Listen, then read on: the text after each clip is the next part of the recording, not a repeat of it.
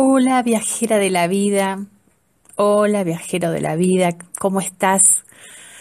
Espero que muy bien, yo muy bien. Y aquí estoy, aquí Miriam Delfini en este nuevo podcast.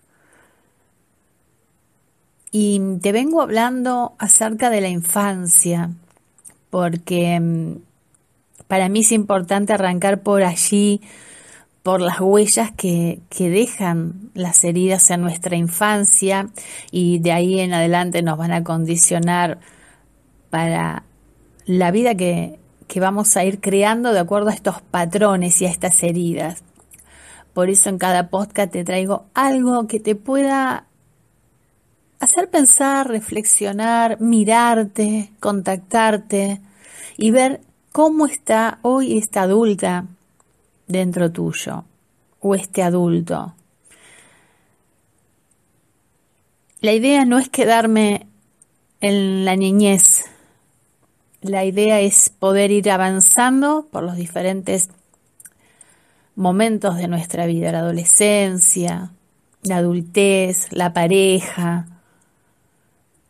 inclusive eh, lo espiritual.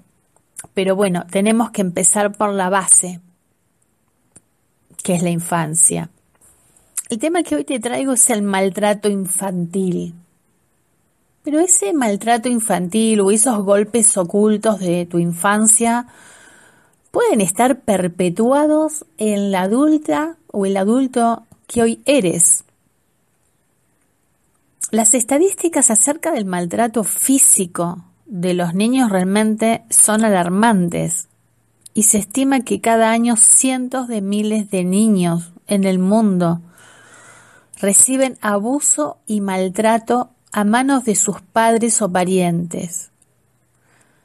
Miles mueren y los que sobreviven al abuso viven marcados por el trauma emocional, que perdura mucho tiempo después que los moretones físicos hayan desaparecido. Las comunidades y las cortes de justicia reconocen que estas heridas emocionales ocultas pueden ser tratadas. Al reconocer y dar tratamiento a tiempo es importante para minimizar los efectos a largo plazo causados por el abuso o maltrato físico. Cuando un niño una niña dice que ha sido abusado, hay que tomarlo en serio y evaluarlo de inmediato, porque el niño precisa ser escuchado. Un niño, una niña que es escuchada en la infancia, se va a sentir confiada en su madre, en su padre, en aquellos que pueda, eh, de quienes pueda recibir esta escucha. Y muchas veces las niñas o los niños que son maltratados y abusados suelen no contar lo que les pasa cuando mm, esto se da fuera de la familia.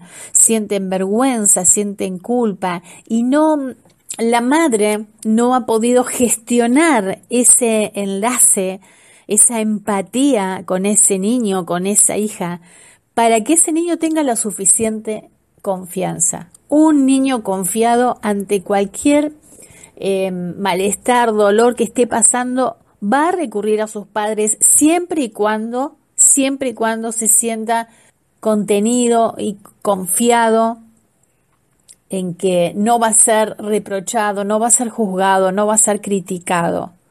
Entonces es muy importante que mm, hoy, que ya somos adultos, que podamos darle voz al niño cuando nos viene a hablar eh, y nos viene a contar algo, escucharlo de verdad, porque los niños que han sido abusados pueden exhibir una, pobre autoimagen, van creando una pobre autoimagen de sí mismos, tienen incapacidad para confiar o amar eh, a otros tienen conductas agresivas, problemas de disciplina y a veces comportamientos ilegales, pasar los límites, pasarse de las normas o los valores.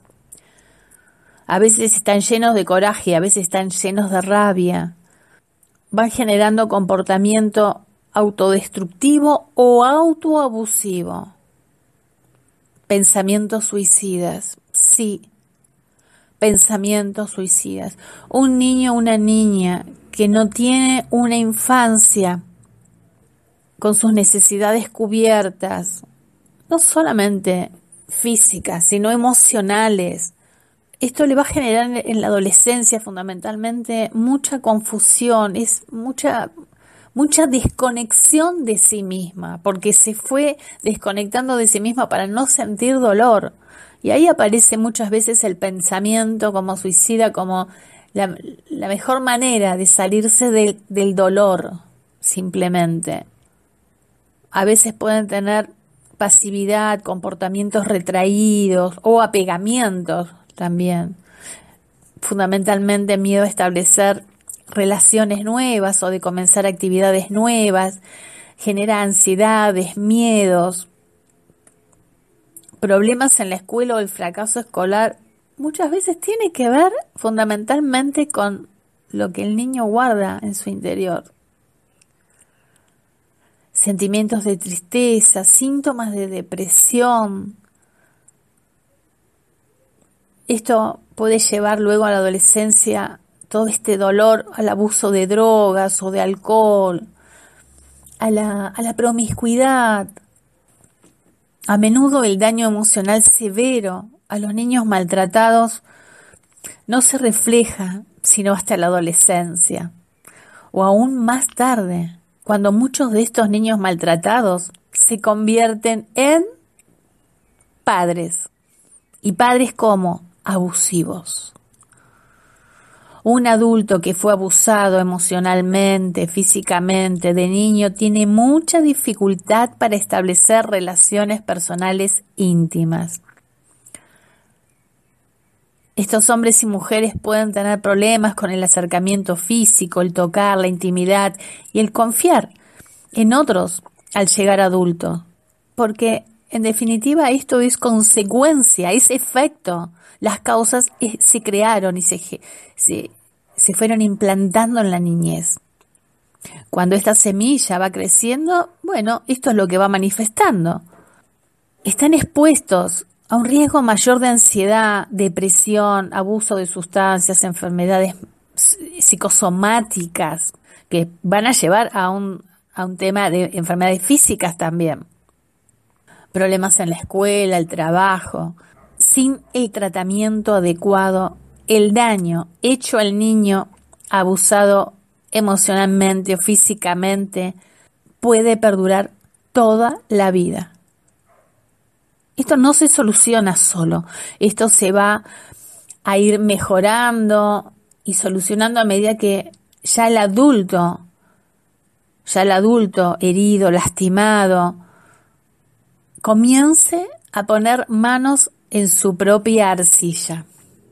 Empiece a modelar sus emociones, a meterse ahí, a profundizar con sus emociones, con sus heridas, para renacer a un nuevo adulto. Mediante la sanación o el tratamiento, la reparación, el niño maltratado comienza a recuperar su sentido de confianza en sí mismo y en otros. Y cuando digo el niño, puede ser el niño de 7 años o puede ser el niño de 7 años que se encuentra en un adulto de 40. Hay todo un trabajo que se va haciendo en la reparación de esta infancia.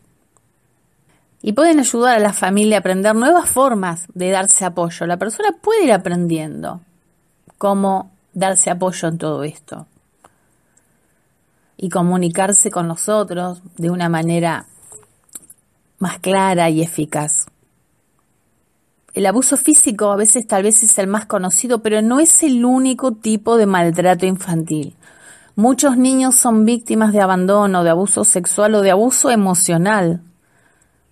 Y en todos los tipos de abuso infantil, el niño y la familia pueden beneficiarse cuando esto puede ser acompañado y tratado. Quiero dejarte una reflexión para que entres en ti y te veas y te sientas cómo está tu niña hoy, cómo está tu adolescente hoy y cómo está la mujer que hoy eres. O puede ser cómo está tu niño hoy, cómo está tu adolescente hoy o cómo está el hombre en que te has convertido. Si hoy pudieras pedirle a tu madre lo que verdaderamente necesitabas o sigues necesitando de ella, ¿qué le pedirías? Te invito a que conectes con tu niña y dile a mamá, por ejemplo, mamá, necesito que me tomes en tus brazos. Mamá, necesito que duermas conmigo. Mamá, necesito que no me obligues a comer lo que no me gusta. Mamá, necesito que no me permitas que... Y ahora conecta con la adolescente que hay en ti. Y dile a mamá, por ejemplo, mamá, necesito contarte mis cosas sin que me juzgues o critiques. Observa cómo resuena esto en tu interior. Mamá, necesito que me hables de ti con sinceridad. Mamá, necesito que respetes mis elecciones, aunque pienses muy diferentes a mí. Mamá, necesito que me protejas de... Observa ahora cómo está tu adolescente y pídele a tu madre lo que necesitas, lo que necesitabas o lo que sientes que necesitas hoy. Y ahora te pido que conectes con tu adulta. ¿Cómo está la adulta? Y dile a tu mamá, por ejemplo, mamá, necesito que dejes de opinar sobre mi vida sin que te lo pida. Mamá, necesito que no me llames cada día. Mamá, no deseo verte tan a menudo. Mamá, necesito que te disculpes por... Mamá, necesito que no interfieras en la educación que le estoy dando a mis hijos. Simplemente quédate ahí observándote. Si deseas o en algún momento sentís la necesidad de profundizar en tu propia sanación, en tu propia infancia, te invito a que te contactes conmigo y que puedas acceder a algún curso para sanar tu infancia o que puedas realizar alguna sesión online o alguna sesión presencial para hacer trabajos específicos de sanación con tu niña interior, para que puedas convertirte en la adulta que tu niña precisa, para que puedas convertirte en la adulta que tus hijos necesitan, para que puedas convertirte en la adulta que tu pareja precisa. Te dejo un fuerte, fuerte abrazo y nos encontramos en el próximo podcast. Que tengas una maravillosa semana. Chau, chau.